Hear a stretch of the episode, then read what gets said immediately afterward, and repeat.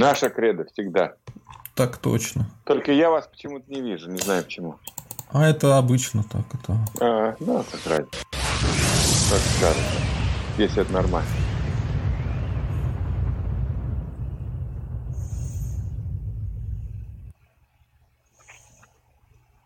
Так, вы пропали, картинка у вас пропала. Телефонный звонок. А, понятно.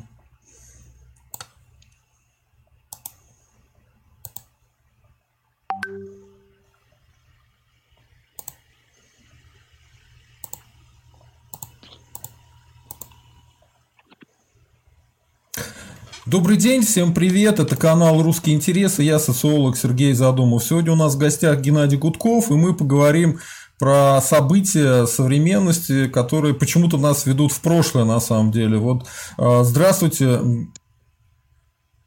Да, добрый день, я вас приветствую. Ну, так довольно мрачно, ну ничего, давайте начнем. Вот смотрите, а, новость, которая меня поразила, это то, что Арестован отец Ивана Жданова из ФБК. А, организация ФБК признана в РФ иностранным агентом. Это какой-то аналог член, э, сталинского член семьи врага народа. Вот зачем они это делают? Э, э, и это впервые? Это что-то новенькое? Или они и раньше так поступали? Ну, они постепенно к этому шли. Например, когда э, Михаил Ходорковский был, да, он как-то даже отмечал и говорил, что в общем-то он благодарен Путина, если так можно выразить, за то, что семью не тронул. Вот как бы, так сказать, соблюдается принцип международной мафии, разборки идут между своими, но семью не трогать. И Ходорковский тогда считал, что это принцип Путина, при котором он как, таким образом как бы заботится и о своей семье, о своих родственниках, в расчете, что если вдруг что-то поменяется, его семью тоже никто не тронет. Этот принцип действовал достаточно долго – наверное, там до какого-то там 11-12 года, пока не начались серьезные волнения. И постепенно, постепенно начали трогать членов семьи. Ну, например, мы помним прекрасно дело Ифраше, вот этой подлой организации, которая в России оказалась доносчиком, да, и э, Навальный Олег, э, брат родной э, Алексея, был взят в заложники, посажен в тюрьму по делу, которое, в общем-то, не просто высосана из пальца, она вообще возмутительна с точки зрения своей юридической подоплеки. Это Бастрыкин придумал своим больным воображением подобные основания. И только он мог э, говорить об этом как о преступлении. Вообще все, кто делал это дело, преступники. Был взят в заложники Олег Навальный. Был взят в заложники муж э, Ольги Романовой. Тоже был брошен в тюрьму. И началось. Но я даже на себе это ощутил, хотя в меньшей степени. Например, моя жена – шестилетним внуком в 2012 году при, возвращалась из Болгарии на свадьбу Дмитрия Гудкова, ее э, в самолете задержало четыре сотрудника ФСБ, требовали от нее, чтобы она шестилетним ребенком немедленно поехала в Следственный комитет. Это давление было на меня, я еще тогда был депутатом, вот, но они даже не побоялись этого. То есть э, они начали э, дергать семьи где-то там, наверное, с 9, с 10, с 12 года. А, вот. Поэтому, собственно говоря, а, они шли к этому постепенно и продолжают идти. И мы видим, что сегодня там, ну и да, да, давайте вспомним там случай, когда они обыскивали, когда идут обыски у родителей. У, у Волкова, у, у Леонида Волкова как раз сейчас идут у родителей обыски. Что ищут, да, непонятно да. вообще. Да. Вот поэтому, как бы так сказать, они потеряли даже те принципы, которыми руководствуется международная мафия. Вот э, в большинстве своем, в большинстве стран, там, где мафия имеет какие-то глубокие исторические корни, организована, она как-то существует, э, как данность, как политическое явление, экономическое явление, она там все-таки придерживается этих правил, потому что, ну, никому не нужно э, вызывать ненависть в обществе даже к мафии. Мафия это прекрасно понимает.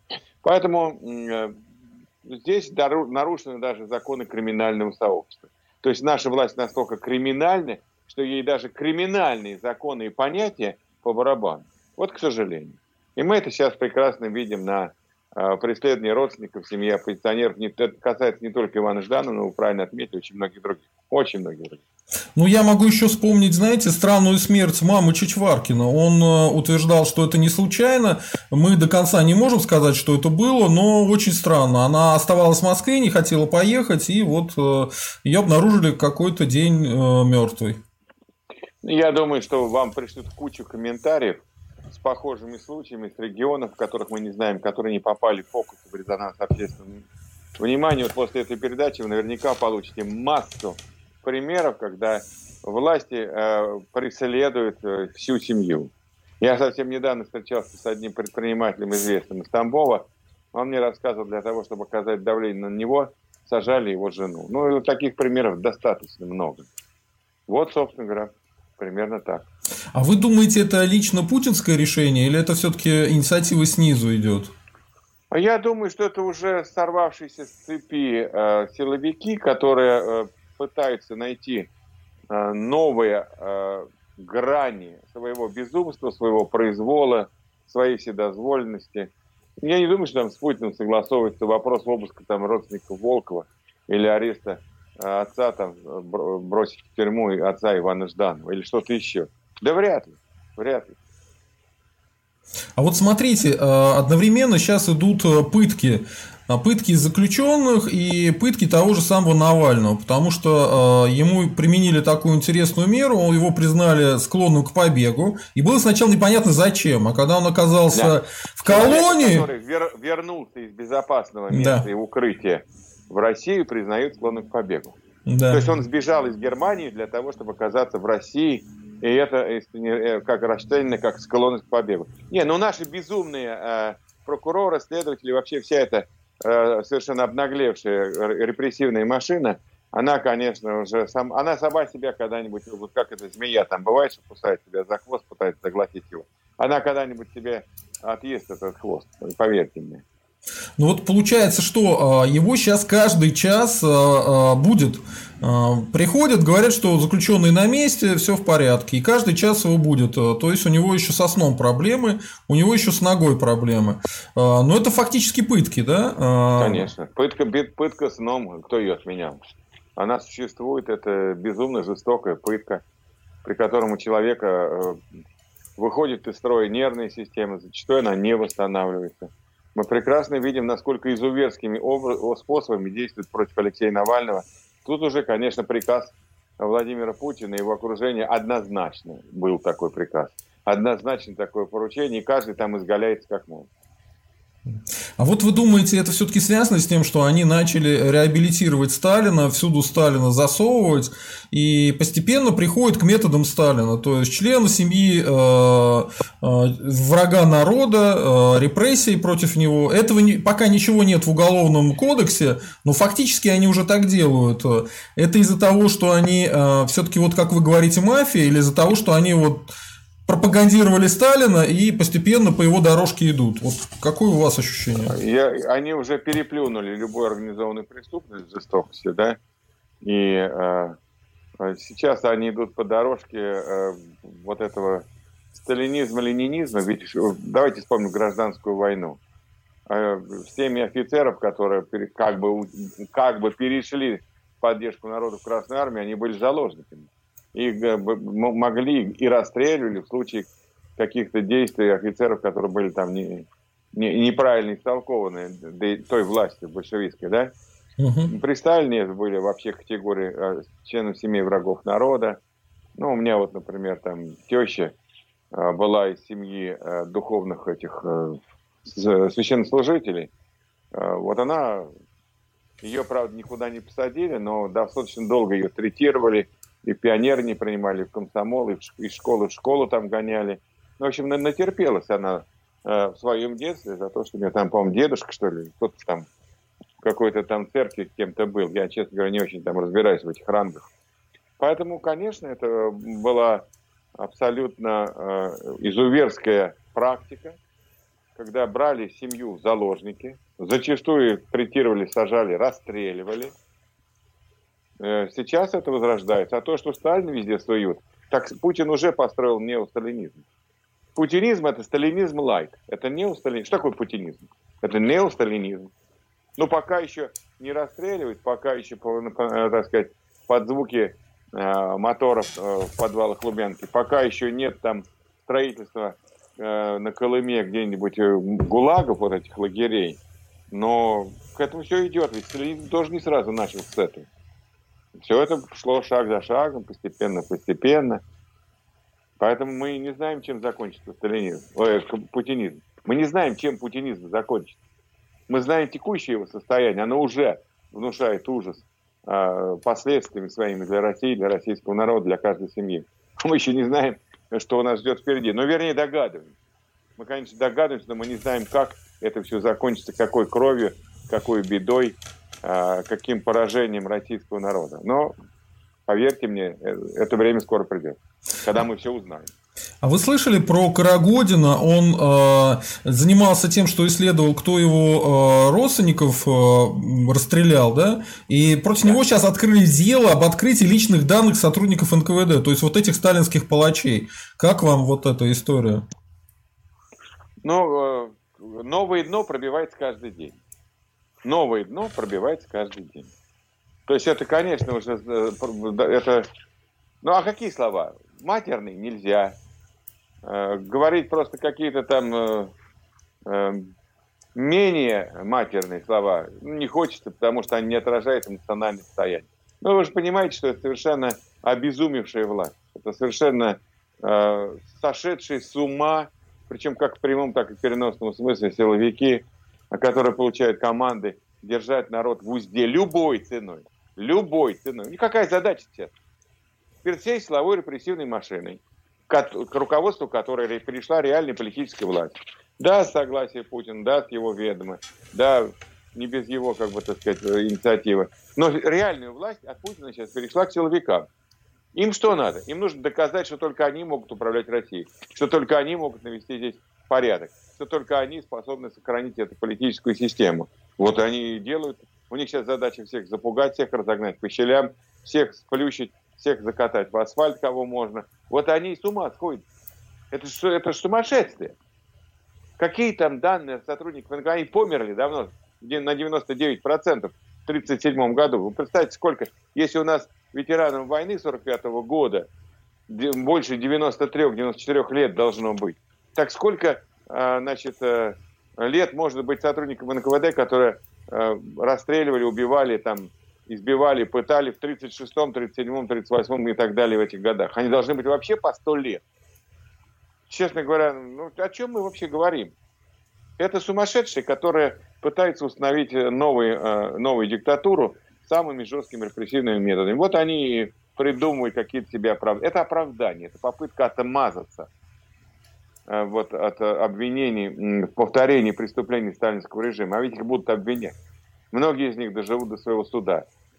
Суд это будет довольно жестким, поверьте мне. И там сроки будут не маленькие.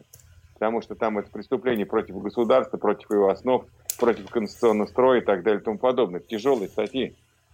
Вот все, все, кто причастен к этой травле, к этим э, преступлениям, к этим репрессиям, они все получат приличные сроки. Особенно те, кто действительно э, был организатором всяких вот этих безобразий. Что, они не понимают, что ли? Не понимают? Ну, давайте я им объясню на пальцах. Самые тяжкие преступления – преступления против государства, против его основ, общественного строя, то есть Конституция. А в Конституции что написано? Россия – демократическое социальное государство. Народ – источник власти все идеологии равны. Э, человек может быть осужден только судом. Это должно быть справедливое и честное, так сказать, судебное разбирательство, право на защиту. Что есть э, уголовный кодекс, есть такие другие статьи, которые только они единственные могут быть основанием. Поэтому, знаете, есть э, статья о заведомых э, неправосудных приговорах. Это касается судей, прокуроров, следователей и так далее. А очень тяжкие статьи-то у них у всех – они вообще, так сказать, ходят по... Э, с тюрьмы, они вообще нарабатывают на колонии строгого режима. Длительные сроки. Ну пусть нарабатывают, если не понимают. Потом пусть не плачут. Смотрите, сейчас э, в Беларуси происходит э, вот такая штука, а мы на Белоруссию смотрим, потому что у нас очень много повторяется оттуда, да? Вот на Тихановскую в Республике Беларусь заведено дело об организации террористического акта. А, по, а, значит, подозреваемые несколько дней назад пытались устроить взрывы, поджоги в Минске и других городах. Задержанный с поличным гражданин Мыличук уже дал показания об организаторах и участниках теракта. Ранее, значит, говорили, что задержали 35-летнего Вячеслава Мыличука, который заложил... Вот, вот, вот, ну, я не знаю, это... Не повторять. Вот. Ну, я не знаю, это, это, это, это уже вот прям чистый сталинизм, потому что... Это не сталинизм. А, у меня все эксперты из Беларуси в один голос говорят, что это бред, это какая-то провокация, и все. Ну, поэтому я говорю, зачем повторять бред сейчас в этом эфире? Мы про взрывы, про пожары, пел Высоцкий, сочиняли, но, ну, тут раз, да. но примчались санитары, зафиксировали нас. Там больные люди, они чокнулись вот на то, что э, э, держатся за власть, потому что они понимают, что отвечать перед белорусским народом им придется. Они со страху творят страшные преступления, со страху из-за ненависти к народу, который они угнетают. Террорист Лукашенко, захвативший власть, узурпировавший эту власть, использовавший эту власть чтобы полуфашистским методом подавить сопротивление народа, угрожает закон избранному президенту, угрожает людям, которые организуют мирный протест. Если бы они организовали не мирный, не было бы давно этого Лукашенко. Тряхнули бы они его, как э, э, перхоть с, с волос. А они слишком мирные были, поэтому он сейчас вот куролесится, э, куражится, там, куролесит, э, выкидывает всякие фортели. Что вы не понимаете, мы этот бред будем повторять за Лукашенко. Не надо за ним повторять. Это вышедший из ума диктатор. Без совести, без принципов, без морали, без нравственности, без э, выведший Беларусь за зону права. Вне, сейчас нет никаких законов в Беларуси. Ну, что вы хотите? Это диктатура. Это э, последний там, или предпоследний диктатор Европы, от которого чем быстрее мир избавится, тем лучше для мира. Я уж не говорю про белорусов. Вот и все. А что, они сейчас будут придумать самое фантастическое, что, при, что вот раньше у нас при Сталине каждый там третий был дивер, э, диверсантом и организатором террористического подполья. Любое дело возьмите, посмотрите. Потом половина были агентами всех стран мира. Я не знаю, там Тринидад, Табаго была резидентура, так сказать, скрытая или нет, доблестными НКВДшниками или нет. Вот. А, и, и какие-то там еще преступники страшные. Ну, это же бред был чистый. Но этот бред тиражировался э, в наших советских газетах как э, истина последней инстанции. Ну, то же самое сейчас происходит в России, то же самое происходит в Беларуси. Это диктатор, опасный миру. Лукашенко, Путин и так далее. Список э, не очень велик, но он очень ярок, к сожалению. Слушайте... А Лукашенко? Лукашенко, чем быстрее с ним покончит белорусский народ, тем лучше. А что с этим совсем делать? Что делать нам, что делать белорусам? Потому что мы уперлись в стену. То есть дальше в Беларуси попытались сейчас протесты возобновить. По-моему, не очень получилось на этих выходных. Э, не вышел народ. Э, что там будет в России, тоже непонятно пока. Да понятно, что будет с Россией, понятно, что будет с Беларусью. Потому что я сейчас слежу за реакцией сетей, и там люди переписываются. И многие пишут, на мирный протест больше не пойду, а на немирный пойду с удовольствием. Вот эта позиция уже части протестующих. Они уже понимают, что без готовности противостоять насилию, противостоять этому полицейскому произволу беспредела жестокости звериной, фашистской, невозможно. Ну, понимают все больше и больше людей начинают понимать. А сейчас к этому еще подключатся миллионы э, людей, которые начнут э, выходить на социальные протесты будут э, выдвигать социальные требования. Вот и сейчас мы с вами увидим, как это будет все. Конечно, ну вот у белорусов была возможность поменять власть мирно. Но не хватило опыта, не хватило запала, не хватило смелости, не хватило решимости, много чего не хватило. Вот это много сейчас, э, то, чего не хватило, оно вот сейчас и оборачивается им кровью, преследованием, унижением, позором, вот этими идиотскими, вот этим идиотским правоохранительным бредом. Вот э, цена, цена поражения э, а, а, августовского э, подъема народа. Это цена поражения. Любое восстание обречено на поражение, если оно не наступает. Это не я сказал. Это классики. Любое восстание, если оно не добивается каждый час, каждый день каких-то успехов, и поддержит моральный дух восставших, ну, условно говоря, это не обязательно вооруженное восстание может быть. Мирное абсолютно. Вот. Оно терпит поражение. Если нет планов, если нет настроя на победу. Все. Как только начали там вступать в переговоры, как только начали выдвигать какие-то требования, все, эти обнаглели там э, правители, которые там 3%, Саша 3% и ему подобное. Они обнаглели, вот и. Начали поняли, что еще не все, и начали применять силу, начали применять звериные методы подавления своего народа. Поэтому что, надо понимать, что эпоха хождения с белыми шариками, белыми ленточками, она заканчивается. Или закончилась уже. Хорошо, я вас понял. Дальше, наверное, лучше не заходить, поскольку я на территории РФ нахожусь, да? А за, за, за флажки, да? За флажки, да. А, вот как э, закрыть все-таки эту страницу истории? Мне кажется, Где? суть, как? суть, суть, со стали... вот суть сталинизма в том, что его не приравняли к нацизму, не было суда над э, сталинизмом и над коммунизмом, да, и поэтому не, не, не приравняли две эти идеологии к бесчеловечным, которые, значит, приводили к геноциду э, народов. Вот вы да. считаете, надо было бы все-таки это сделать и приравнять сталинизм и нацизм? Потому что, ну, нацизм бесчеловечная идеология, которая приводит к тому, что людей убивают. Сталинизм точно точно такая же. Вот сталинизм начали немножко рекламировать, ну, смешно, там, портретики, Берия, ля-ля-ля, бах-бах-бах, смотрим, а мы уже начинаем эти практики использовать, и, и мы к этому начинаем приходить. Ну, не мы, а против нас, да? Вот что вы скажете? Ну, э, давайте так. Люди э, менее образованные, люди э, зашоренные, люди оболваненные пропагандой, они сейчас мало что понимают, они на подсознательном уровне хотят, чтобы страна была великая, а кто-то их туда вел. И в их э, не очень, так сказать, продвинутых головах ничего не возникает иного, как шинель вот этого сумасшедшего вождя, кровавого упыря Сталина – который якобы там наводил порядок. На самом деле он не наводил порядок, а именно благодаря ему Россия потеряла лишних там 30 миллионов жизней. Не меньше, а может быть больше. Наверняка даже больше.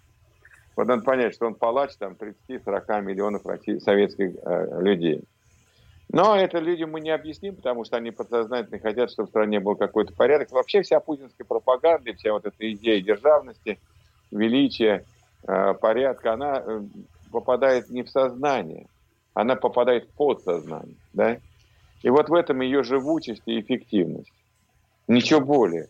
Люди не сталинисты, люди хотят, чтобы в стране был какой-то порядок, а они никак никакого иного порядка за последние там 500 лет не видели, кроме как э, царь, так сказать, который там молотит дубиной по головам направо-налево, правым и виноватым, таким образом запугивает всех. Они не понимают, каким образом еще можно в стране навести порядок. И вот в этом э, самая большая инерция вот этого так называемого сталинизма. Я, я не думаю, что люди хотят вернуть лагеря, арабский труд, 20 миллионов заключенных, там полтора миллиона расстрелянных, бессмысленные бойни на войне и прочее, прочее, прочее. Конечно, нет. Но вот а, это все как бы сливается в едином там гуле да, голосов в пользу вот э, сталинских методов. Люди другого просто не понимают, они не знают. И очень сложно им объяснить, потому что это, как, вот, как можно объяснить людям разницу между э, как там, сталинизмом и демократией, да, или какой-то там, пусть даже такой жесткой демократии. Демократия может быть такой достаточно жесткой, когда закон становится э, диктатом. А как можно объяснить людям, которые не знают, чем Конституция отличается от кодекса? Чем закон отличается от э, нормы обычной, какой-то другой, подзаконного акта? Как можно объяснить это людям, которые правительство и парламент вообще они не, не различают, не, не понимают, не понимают разницы между судом, а, правительством и парламентом.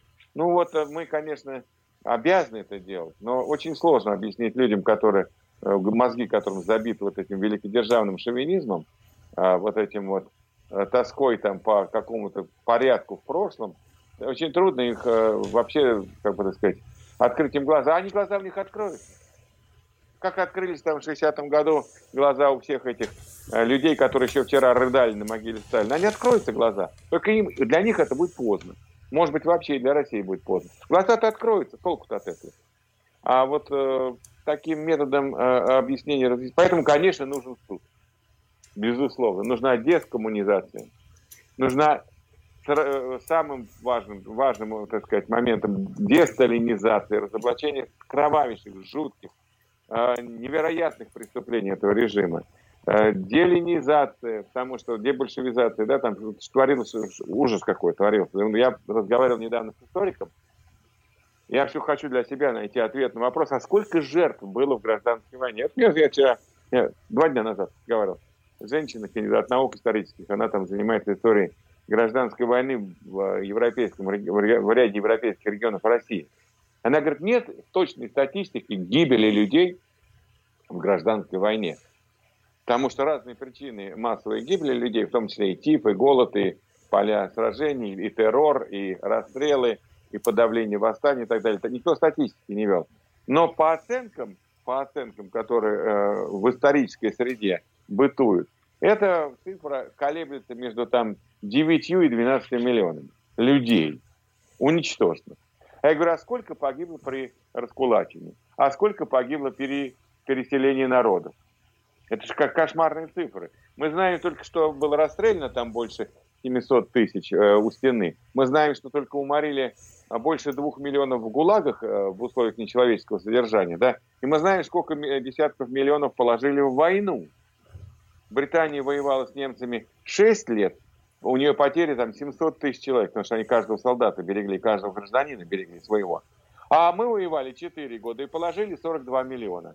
Ну вот надо понимать, как воевала наша власть, которая вообще э, презирала народ, считала его быдлом, грязью, так сказать, пушечным мясом, о котором не стоит заботиться. Русская баба еще нарожает, вы же знаете это выражение. Угу. И поэтому, конечно, нужна десталинизация, дебольшевизация, декоммунизация, осуждение э, э, вот этих всех преступлений, э, публикация, открытие полный архив. Если мы сейчас, почему они по войне архивы закрыли? Да потому что война это страшное преступление сталинской клики. Война – это страшное преступление сталинской клики. Мало того, что они сами, так сказать, в значительной степени виноваты в ее развязывании, 1939 году союз с Гитлером э, засос, не разлей вода, а потом в 1941-м там, один диктатор кинул другого. Они там все хотели друг друга кинуть, но первым оказался более удачным Гитлер э, в кидании. Вот. А так-то это же два сапога пары, два брата европейских, Сталин и Гитлер, два фашиста два э, человека, которые там устроили геноцид э, народов. Это же абсолютно идентичное явление. Просто Запад был вынужден ставку на кого-то сделать. Он тоже не понимал, на кого делать ставку. На этого фашиста или на этого фашиста. Но с учетом того, что первый фашист напал на другого, на советского фашиста, но ну, вроде решили поддержать Советский Союз, деваться некуда, надо было Гитлеру сворачивать голову в Европе и в мире. А у них тоже там выбор-то был небольшой между ГУЛАГом и Гестапо, между НКВД и Гестапо, между ГУЛАГом и э, концлагерями нацистскими. Какой был выбор-то? А чем они отличались? Да ничем не отличались. Поэтому, когда вот мы думаем там о том, что правильно, надо понимать, что демократический Запад выбирал из двух фашистов, из двух кровавых диктаторов, из двух палачей. И очень было сложно выбрать, кому, кому помогать. А, наверное, была бы такая самая лучшая переколошматливание друг друга, один другого бы убил бы, оба погибли. Это был самый лучший вариант для мировой истории. Конечно, нужна дебершевизация, десталинизация, делинизация и, и все прочее. И, депуниз, и депуни, депутинизация нужна будет. Еще как нужна будет. Потому что хватит нам оставлять безнаказанными людей, творящим преступления против собственного народа.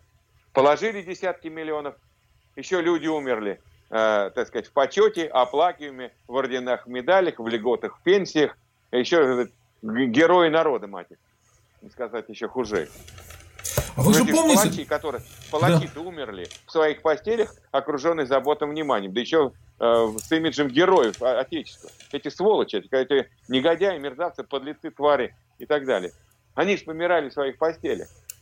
Может быть, хватит нам прощать за все эти преступления против народа вот эту мерзость, которая сегодня вылезла изо всех щелей который глумится над народом, глумится над людьми, который разворовал Россию, уничтожил ее богатство. Ну, посмотри, что там с тайгой натворили. Вот эта мерзость сегодня, она должна пройти э, свой путь. И должна быть депутинизация. Помимо десталинизации, декоммунизации и так далее, там, дебольшевизация, должна пройти еще в стране депутинизация. Чтобы никогда больше власть не могла быть узурпирована никем. И никогда больше, чтобы не было никому отпущено более там, двух сроков на любом государственном высоком посту в исполнительной власти. Вот это надо сделать. А вот смотрите, помните же, в 90-х годах а, была очень большая пропаганда и в конце перестройки против Сталина. И никакого высокого рейтинга Сталина не было, когда там Сталин в каких-то конкурсах побеждал. А, ну, то есть, это, это же все элементарно делается. То есть, получается, само государство Сталина им стало навязывать. Появились эти сериалы, там, спецназ, да. СМЕРШ, Херерш да. и так далее. Разве нет? Да. А, дело в том, что а, вот те люди, которые захватили власть в начале э, столетия нашего, они поняли, что можно играть вот на э, постреволюционном периоде, ведь любая революция, она всегда не проходит гладко, да, она всегда приводит к каким-то страданиям народа, пусть временно. Она дает, да, э, мы там полгода, год, два, три, четыре можем жить плохо, но потом жизнь налаживается, потому что приходят другие, потому что по-другому организована страна.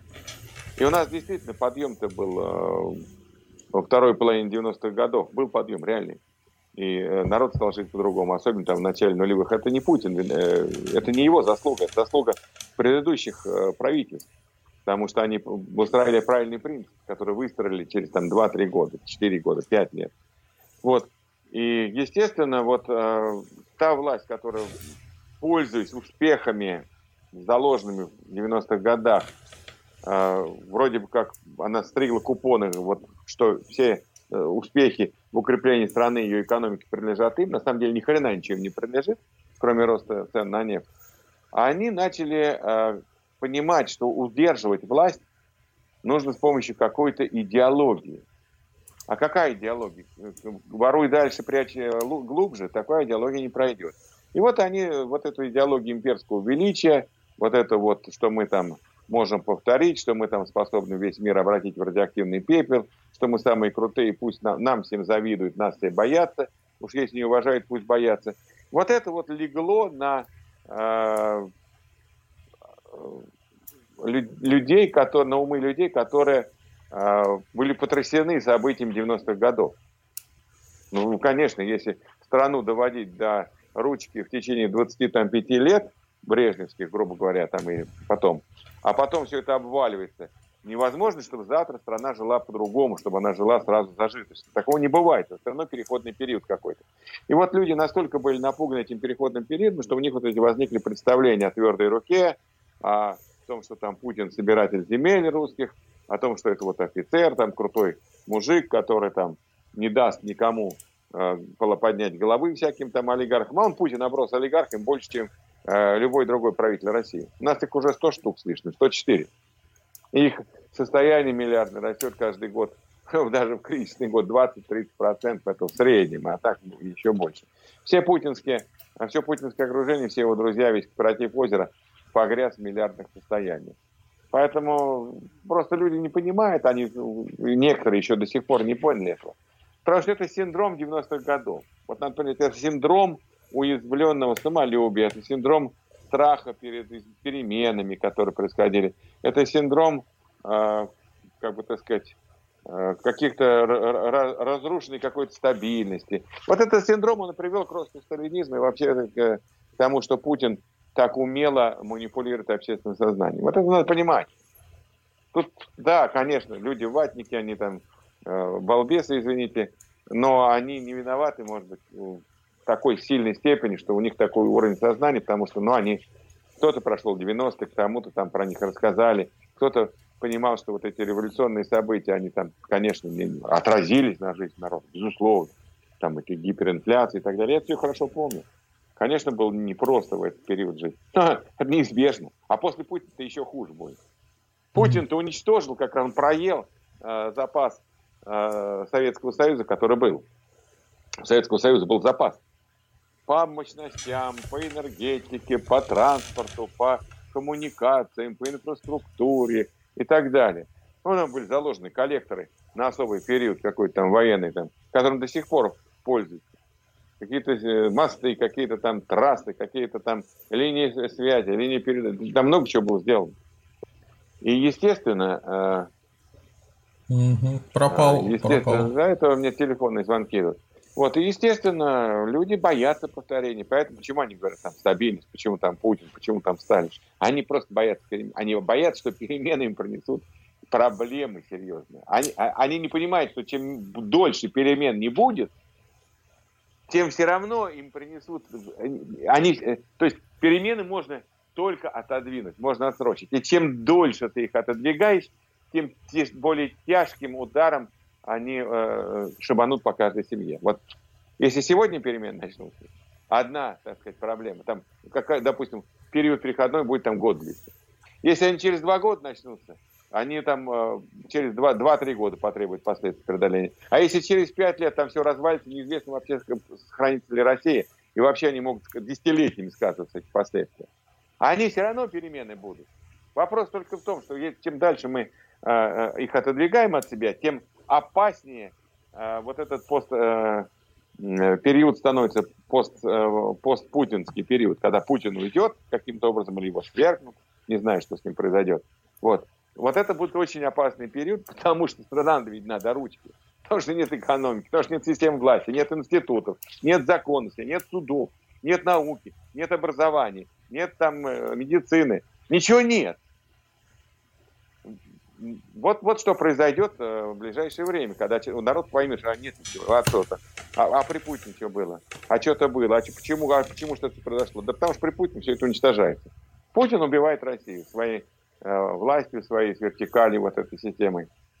Ну, значит, э, а... дойдет до какого-то предела, и все это будет рухнуть до такой степени, что вообще будет стоять вопрос о том, а будет ли Россия? У меня вопрос. Это будет а, серьезный вопрос, да. А, а почему именно Сталин, да? Почему именно Сталин? Сталин же убивал своих соратников, он зачищал свои же эти следственные органы. Почему, если вы хотите взять какой-то э, символ сильной России, возьмите Петра Первого или Александра Первого. Э, один там прорубил окно в Европу, э, победил в шведской войне, создал э, современную Россию, да. Второй победил Наполеона, ну, если вам не, не нравятся там победы всякие войны, ну какие войны уже, как бы можно и без войн обойтись. Ну окей, есть Александр II с его реформами. Зачем Александр... именно Сталин? Сталин же это самоубийственная история. А Александр II в России не популярен, незаслуженно. Это единственный приличный царь. Самый лучший царь, наверное, из всех царей, которые были в России. Даже я даже не стал бы я его сравнивать с Петром Первым. Петр Первый правил как самодур. Он был достаточно жестоким человеком, и многие его действия, они были абсолютно спонтанными, непросчитанными, и много было ошибок, особенно во внешней политике и так далее. Хотя, конечно, он много чего сделал, но э, мотивация была другая. Э, Александр II был самый продвинутый, самый э, лучший российский царь, который признан за рубежом. Он вообще имеет э, название, так сказать, э, прозвище, не знаю, как сказать. Освободитель, да. Царь-освободитель, да. Это не для России. Царь-освободитель Финляндии, царь-освободитель Балканского полуострова, стран всех этих и так далее. Ему то куча памятников стоит в мире, куча э, проспектов его имени названо, площадей. Он, он фавор. Это единственный русский царь, который вошел в мировую историю э, как положительный персонаж. Э, совсем абсолютно положительный персонаж. Поэтому Петр Первый, ну да, тоже вошел, но в меньшей степени все-таки, если мы берем европейскую историю. Поэтому это все-таки далеко, поэтому тут народ этого не понимает, а потом народ не, не прочувствовал эту путинскую эпоху, она уже подзабыта. Э, как про Александра II я же говорю, что народ вообще не понял, что он делал, а он, ну, его даже и убили его за то, что он что-то делал. Да, он, он дал людям свободу, его за это убили. Он там готовил конституционную монархию, которого сделал из России великую страну, передовую, продвинутую, лучшую страну Европы. Его за это грохнули. Да, позволили элиты его убить. Молодым ребятам, которые, в общем-то, не понимали, что творят. И у них просто не, не было для этого э, жизненного и исторического опыта. Вот. Поэтому это потом Александр, там, ну, Невский сомнителен, история показывает, что там не было никакого там, страшного ледового побоища, там 24, что ли, 36 рыцарей всего потеряли, э, Тевтонский орден.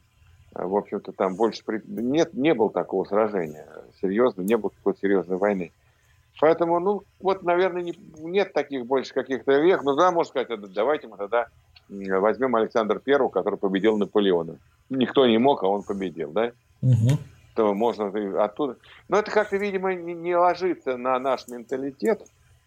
А, не знаю. Я думаю, что вот тоже еще здесь э, какие-то гены рабства, которые присутствуют в нашей нации в целом, они, наверное, вот и вытаскивают какого-то упыря, какой-то жупел, который наводил на всех ужас. Ну, не знаю почему. Я, я над этим долго думал, у меня нет ответа на этот вопрос. Спасибо. Давайте вернемся обратно.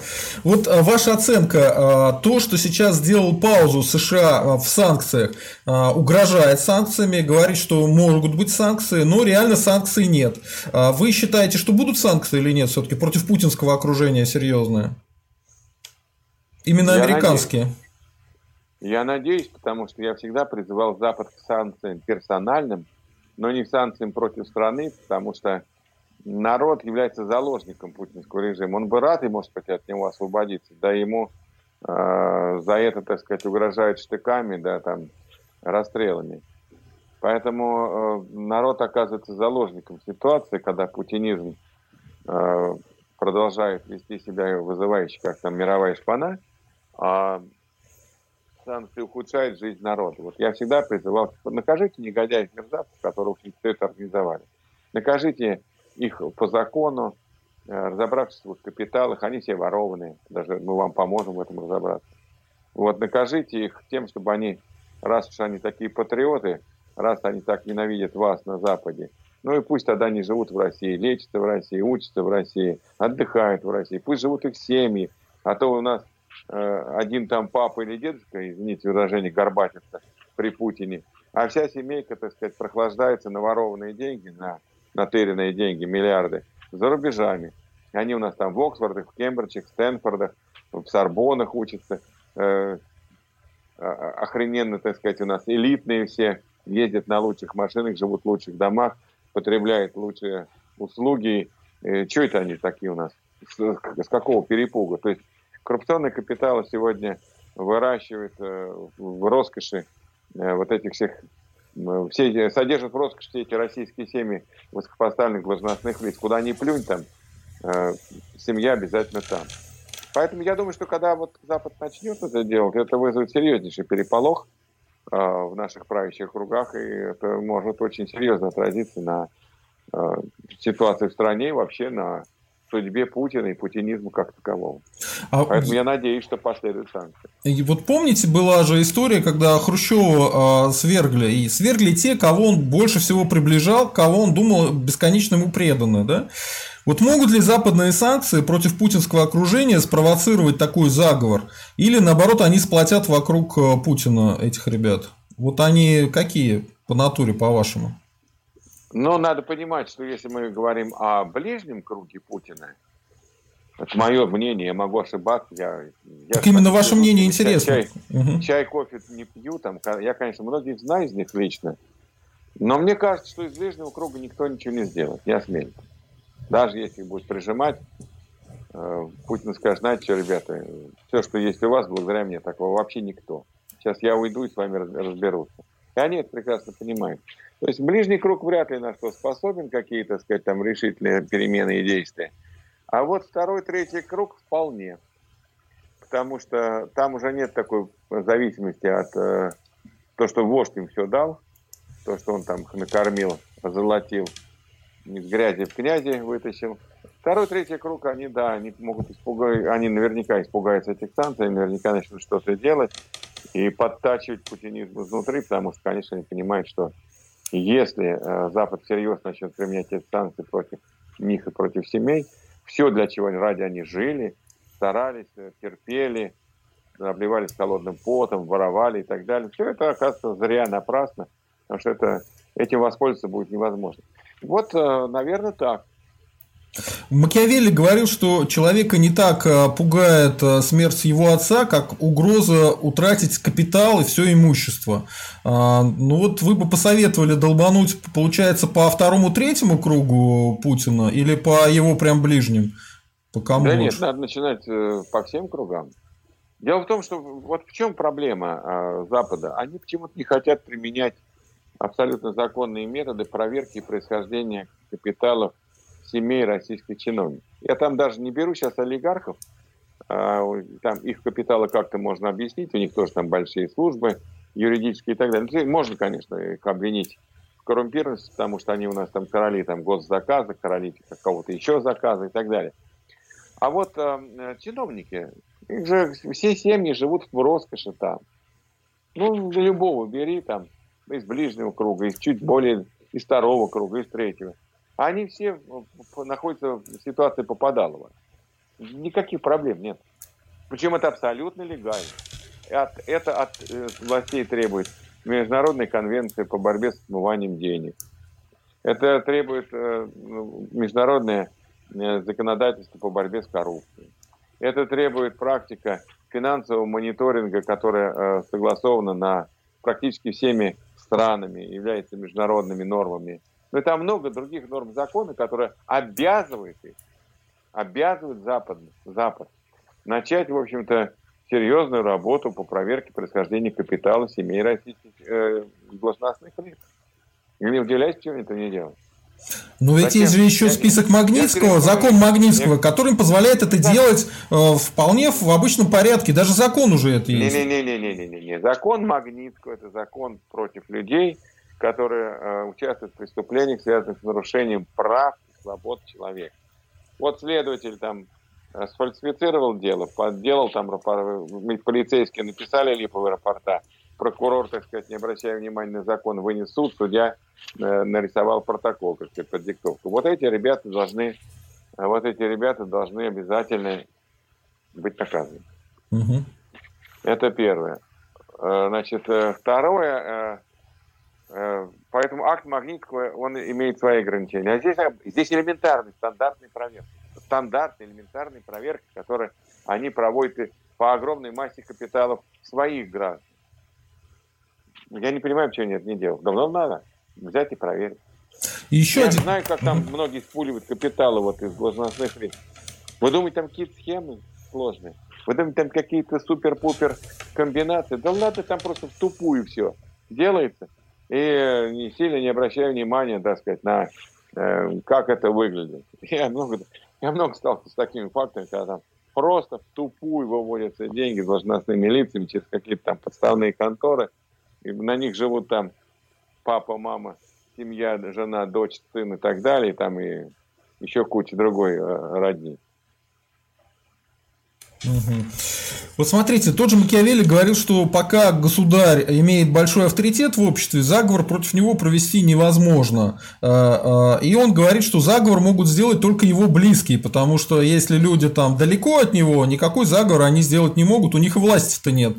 А, да и потом среди трех обязательно один стучать будет. Да? Ну, сейчас авторитет у Путина резко в обществе снизился. Как вы думаете, это дает возможность вот таким заговором случиться или нет? Я просто не понимаю, на чем основана такая какая-то безумная верность Путину.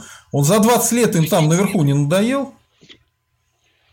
Дело в том, что э, ну, это не совсем правильно вы говорите. Если он людям надоел, это не значит, что он надоел своему окружению. Вот э, заговор, я там не знаю, что у нас... Понимаете, говорил Макиавелли. Макиавелли, наверное, был человеком умным весьма но он высказывал свою точку зрения. Моя точка зрения другая. Угу. Пока нет вверху раскола элит, пока нет серьезного брожения среди элит, причем среди людей, которые вхожи во власть, во многом определяют ее черты и контуры, я не думаю, что дворцовые перевороты, заговоры возможны. Ну, народ, чернь, может быть, не извините, так говорю, вот опять-таки словами там русских царей, там Макиавелли, чернь может быть недовольна кем угодно. Но если царь опирается, там, условно, какой-нибудь диктатор на элиту, которая монолитна и которая его поддерживает, ну, пусть даже будет 80% против него, 90%. Если он будет опираться на 3-5% бенефициаров, которые держат всю страну, ничего не будет. Поэтому Путин пока сейчас опирается на э, ту элиту, которую он создал, на те элиты, ну вот те люди, которые коррупционные элиты, в первую очередь коррупционные элиты. Это люди, повязанные круговой порукой воровства, круговой порукой ну, взаимной, взаимозависимости. Потому что сейчас где-то порвется этот круг, да, и друг на друга они начнут давать показания. Вот чтобы этого не произошло, они должны быть в одной какой-то связке, упряжке, повязаны. Э, чтобы они не могли давать показания, там, выйти, чтобы они могли спрыгнуть с поезда. Ну, там говорят, что почему там Улюкаева посадили. Ну, якобы. Злые языки утверждают, что он там хотел спрыгнуть с поезда, уйти. Кому-то удается уйти потихонечку, кому-то не удается. Но принцип такой, что сам ты уйти не можешь, пока тебе не разрешат. Иначе ты можешь оказаться слабым звеном, который начнет там э, давать информацию друг на друга, а этого делать нельзя, потому что они каждый должны, они каждый готовы друг на друга, они каждый готовы друг на друга, друг, друг на друга стучать, каждый готов друг друга сдавать. Только сигнал, как вот, это как будет как реакция домино. Одна доминушка упала и начала валить все остальные. Это будет реакция домино. Чтобы не произошла реакция домино, нельзя, чтобы кто-то выпадал из обоймы. Вот принцип мафии нашей правящей. Угу, понятно. Вы никакого раскола элит не видите? Или есть какие-то, по-вашему, признаки? Есть грызня кланов, но это не раскол элит. Есть э, борьба башен, которая, в принципе, сейчас почти закончилась победой силовых башен. Это тоже не раскол элит, это просто разные вкуса. Кому-то нравится есть живьем, а кому-то нравится, так сказать, подсолить, да, mm-hmm. человека, прежде чем съесть, или там сварить, или разрезать. Вот и вкусовая разница. Пока я, э, пока я не вижу раскола элит, потому что, ну, не вижу, хотя он, по идее, должен быть, намечаться. Почему он должен намечаться? Потому что, э, судя по всему, со здоровьем Путина действительно что-то происходит. Вот, судя по всему. Я не говорю о том, что там какая-то там совершенно фатальная неизлечимая болезнь. Может быть, там врачи сейчас много чего умеют, и сейчас добивается рецессии, то есть восстановления организма после очень многих тяжелых заболеваний. Но то, что у Путина со здоровьем какая-то беда и проблема, сто процентов. Я почему думаю, потому что э, вот любое заболевание вождя, оно тут становится известным. Угу. Почему? Не потому, что там оппозиция имеет каких-то источников, а потому что от каждого чиха вождя зависит десятки тысяч чиновников. Потому что если с ним что случись, они все заложники.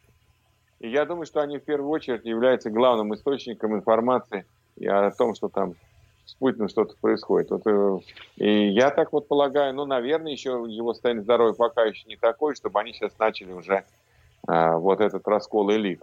Я пока его не вижу. Может быть, я сейчас немножко оторвался, как бы, так сказать, от России чуть-чуть, что-то недопонимаю. Вообще, раскол элиты должен быть, когда царь что-то занемог, когда он не может исполнять свои обязанности, не быть прежним властелином, каким он был там вчера и позавчера. Посмотрим. Сейчас мы такой живем интересный момент, когда что-то должно начаться. А вы э, заметили, что э, РФ почему-то сделает крен на сотрудничество с Китаем? И в публичной сфере тот же Лавров говорит, что у нас э, с ЕС разлад отношений, э, и тот же самый Байден говорит, что вот Китай и РФ, они э, сближаются. Вы видите такую историю или нет? Э, сближение Китая и РФ, и по сути дела то, что Китай становится старшим братом Путина, нет? Да ладно, ну не, не надо вот на Китай напрасно вешать. У Китая фантастические э, отношения с точки зрения там, экономических объемов и значимости с Соединенными Штатами Америки, с Европейским Союзом. Э, Путин может сближаться с Китаем. Китай не будет сближаться с Путиным. Вот надо понимать разницу здесь. И в том числе в весовой категории. Владимир Владимирович сейчас, так сказать, плохо выглядит. И не с точки зрения здоровья, а с точки зрения влияние. Он сейчас изгой. Экономика России идет вниз. У нее одни проблемы. Да? Китай может использовать это. Он может использовать Россию как инструмент в противостоянии определенным своим интересам США или там, с Европой. Может. Может использовать там каких-то раскладах в Азии. Может. Но он не будет сближаться с Россией. Зачем сближаться с неудачниками? Зачем сближаться со слабыми? Китай – это страна, которая противостоит Америке. Они, по крайней мере, так себя считают. Так оно, наверное, в общем-то, и есть. Они хотят доминировать там где-то в каких-то определенных регионах. Они хотят быть на равных там с американцами. И э, Путин тут, ну что, ну да, и можно использовать Путина, но не, не, не, но, но не наоборот. Китай может использовать Путина, а Путин не может использовать Китай. Вот надо понимать. Вот это вся такая любовь. А почему там Путин сейчас об этом заговорил, и там наши дипломаты об этом заговорили? А с кем еще? Ну, стратегическое соглашение со Сьерра-Леоне о запрете размещения оружия в космос не впечатляет. Ну, при всем уважении к Сьерра-Леоне. не был в этой замечательной стране, желал бы, наверное, побывать. Но вот не был, поэтому он меня как-то не впечатляет это стратегическое сотрудничество России со Сьерра-Леон недавно подписанное соглашение. Это не шутка. Соглашение такое подписали и выдали за очередную внешнеполитическую акцию успеха и триумфа. Вот. Ну, кто? Кто с американцами ругается? Иран, значит, мы с Ираном. Северная Корея, значит, мы с Северной Кореей. Китай сейчас там э, вошел в зарубу там, по торговым отношениям. Ну вот, мы тут пытаемся подсуетиться. Но это не значит, что Китай с нами сближается. И не значит, что Иран с нами будет сближаться. У Ирана свои цели. У него свои цели. Ну а уж Китая, который превосходит в 10 с половиной раз экономику России, Китай превосходит по ВВП своему, по своему объему э, экономики в, в 10 с половиной раз Россию. И увеличивает каждый год свою экономику почти на российскую, там на полтора триллиона долларов, на триллион на полтора. Ну, каждый год прибавляет по, по половине или там по, по целой российской экономике. Что он будет с нами там, нас поддерживать? Мы его можем, да, поддержите меня, да, я великий, я большой, э, давай там Путин, давай, давай, давай, давай, что там нужно? Давай там пошуми в ООН, давай пошуми там в Европе, давай там еще что-то. Мне это выгодно. Вот Китай так может себя вести. Сближаться с Россией. А зачем? А зачем? Нет ответа на этот вопрос положительного. Не будет сближаться с Россией. Поэтому это все попытка выдать, как это, хорошая мина при плохой игре. Угу. Чего-то надо рассказать народу, где мы добиваемся успеха. Где мы добились успеха? Вакцину выпустили, ну, слава богу. Видимо, все-таки какой-то там есть положительный эффект. А что еще? А больше ничего.